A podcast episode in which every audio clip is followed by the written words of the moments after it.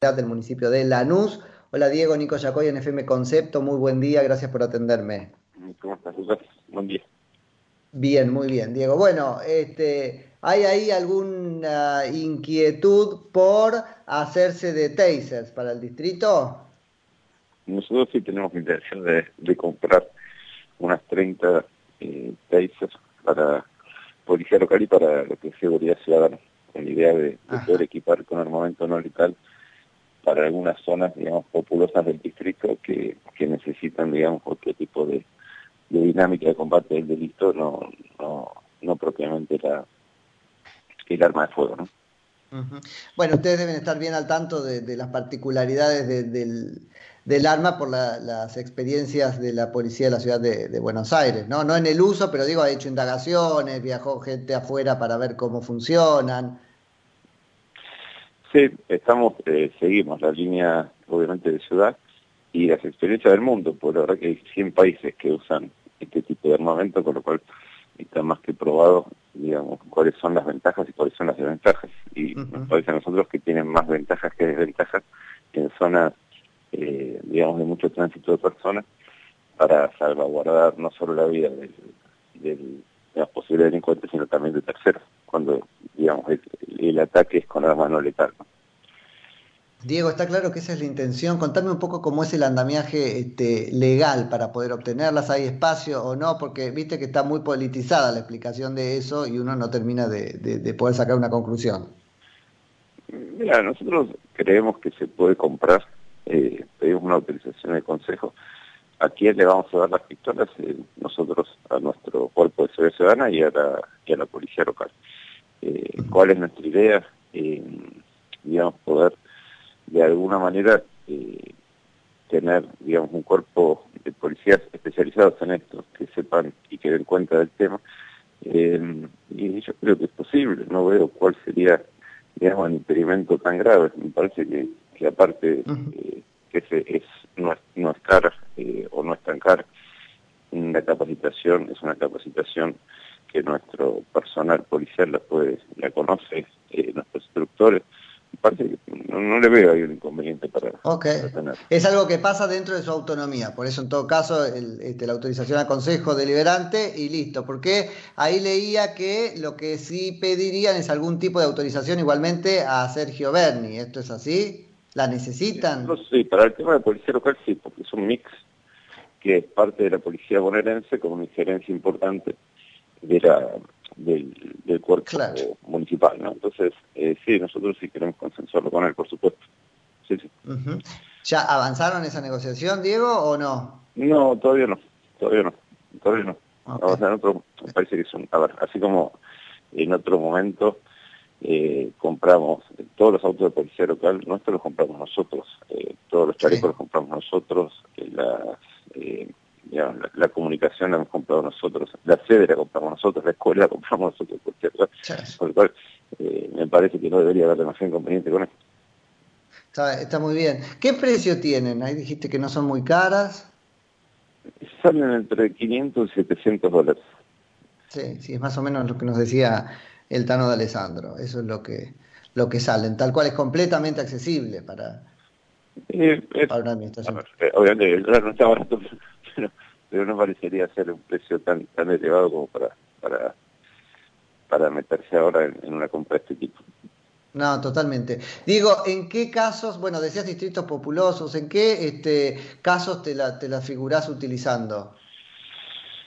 Ah, yo entiendo que, como, como, a ver, en lugares como la estación de, de trenes y colectivos de Canos es un lugar que me parece un buen lugar para para usarla, eh, lo que es eh, nuestro centro gastronómico es un buen lugar para usarla. O sea, lugares donde hay mucha circulación de personas y eh, uno quiere, si hay una situación de peligro, uno quiere preservar la vida tanto del, obviamente del oficial como del delincuente, pero también de terceros. Entonces, si un oficial de policía saca un arma de fuego en ocasión de de, de, un hecho cuando hay mucha gente alrededor y puede terminar una tragedia. Entonces ahí sí. este tipo de armamento no letal aparece como una digamos un, un, tema interesante para para no generar peligro ni riesgos en terceros. ¿Cómo está el cuadro general de la seguridad en el, en el distrito? Que ya sé que no se puede considerar en el vacío, pasa este, en el contexto de la provincia de Buenos Aires y de un país en el que se recrudece este, la, actividad delictiva, pero ¿qué, ¿qué, apreciación me puedes hacer de la realidad del distrito? yo creo que no, no, estamos en un buen momento. O sea, la verdad que tenemos delitos muy violentos, eh, que habíamos, digamos, violencia que nosotros me, da la sensación que, me da la sensación no, con total certeza que había, digamos, logrado bajar el nivel de violencia. Entonces, eh, Se había logrado bajar antes de la trampa de la cuarentena, porque viste que ahora nos dicen no había delito durante la cuarentena, eso no vale mucho, pero antes que eso. Nosotros vimos crecer el delito ya a fin de pasado, ya estaba en una etapa de crecimiento del delito eh, y de crecimiento en violencia. ¿no? La pandemia al principio lo baja porque el delito urbano tiene mucho que ver con el espacio público, entonces al no haber circulación de gente, bajó ahí el, delito. Después, bueno, se, se volvió a, a, subir, eh, no, en cantidad tanto, que fue volviendo a los, a los puntos históricos, pero sí en, nivel de violencia. Hechos que por ahí no, no, revestían tanta violencia volvieron a ser, digamos, con, aparecer con, con una violencia exagerada para, para el fin cometido, ¿no? Diego, esto es casi sociológico, pero está en la base del asunto. ¿A qué se lo endilgan a este incremento en la violencia de, los delitos?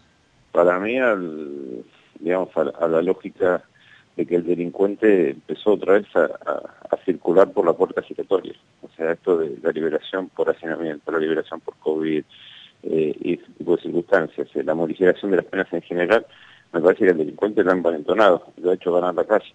Y, bueno, Ah, mirá, lo pones en ese lugar, lo empoderaron. Y para mí sí, es un problema psicológico la sensación de que puedo hacer lo que se canta. Entonces, ahí entramos en una en un en, una espiral que es difícil de bajar. Si no es inexplicable que un delito que la verdad que de Curván es bastante común, que es el delito del motochorro, una vez consumado el delito, que es el robo de una cartera, de un celular, igual tiro un tiro. No sé, ¿para qué tiro un tiro? No, no, tremendo. Bueno, el caso que tuvimos ahora de la persona que estaba limpiando el vidrio con alcohol y la prendieron fuego. O sea, es y hay, por eso, yo creo que hay, un tema de, empoderamiento que hay que, está, bueno, está buena la palabra, aparte, es está bien la palabra. Sí, pues mirá de lo que estamos hablando, ¿no? Empoderamiento de la delincuencia, es dramático. Dramático, sí, sí, sí, está bien la palabra. Y me parece que por ahí viene la cosa, ¿no? O sea, hay un, digamos, una sensación de que, de que han ganado la calle. Bueno, hay que recuperarla. Eh, bueno, eso es siempre un baile, ¿no? Este, Diego, no tiene nada que ver con esto. Eh, a ver, esa lógica que también empieza a verse del vecino que trata de defenderse y recrudece su defensa, ¿no? Em, querer hacer a la delincuencia golpear primero, porque eso también va a haber que pensarlo como sociedad. Si no estamos poniendo ahí una causa, ¿no? De una, este, una aceleración en la espiral de violencia que después no vamos a poder contener como ciudadanos. a ver, nunca es bueno responder. Eh, no, está claro.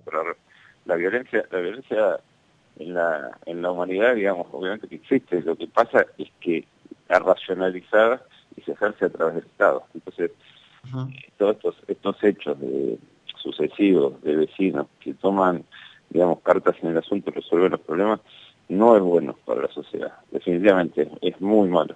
Es muy malo. Son hechos muy malos que, que tenemos que tratar de que son comprensibles, por la que Comprensible, te habla de un hartazgo que o sea, ciertamente es un mensaje que hay que tomar, ¿no? Pero, pero también hay que dar un mensaje claro que no es bueno. Que lo que hay que hacer es mejorar los servicios de seguridad y justicia para que la gente no tome este tipo de, decisiones. Porque además salimos perdiendo, Diego. Claro.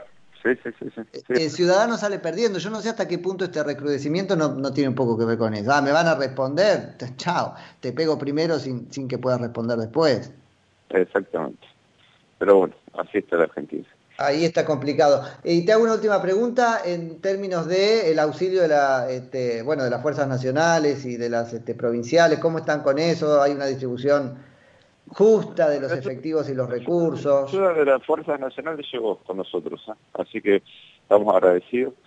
Eh, tenemos policía federal interviniendo en el distrito y policía y gendarmería en una zona pequeña, pero lo tenemos, eh, con lo cual eso nos vino muy bien estamos, la verdad que estamos agradecidos al gobierno nacional que nos, dio una mano con, Bueno, se habrá ido la delincuencia a otro distrito, que es lo que pasa cuando se cubre así, ¿no? Tipo vestir un salto para desvestir otro, o al revés. Por eso hay que hacer una disposición común en todos los municipios de la zona. Claro, totalmente. Diego, muchas gracias, que tengas buen día. A vos. Es Diego Kravets, jefe de gabinete y responsable del área de seguridad del municipio de Lanús. Noticias, opinión, música, comentarios, análisis. Todo en un solo lugar. Concepto 955.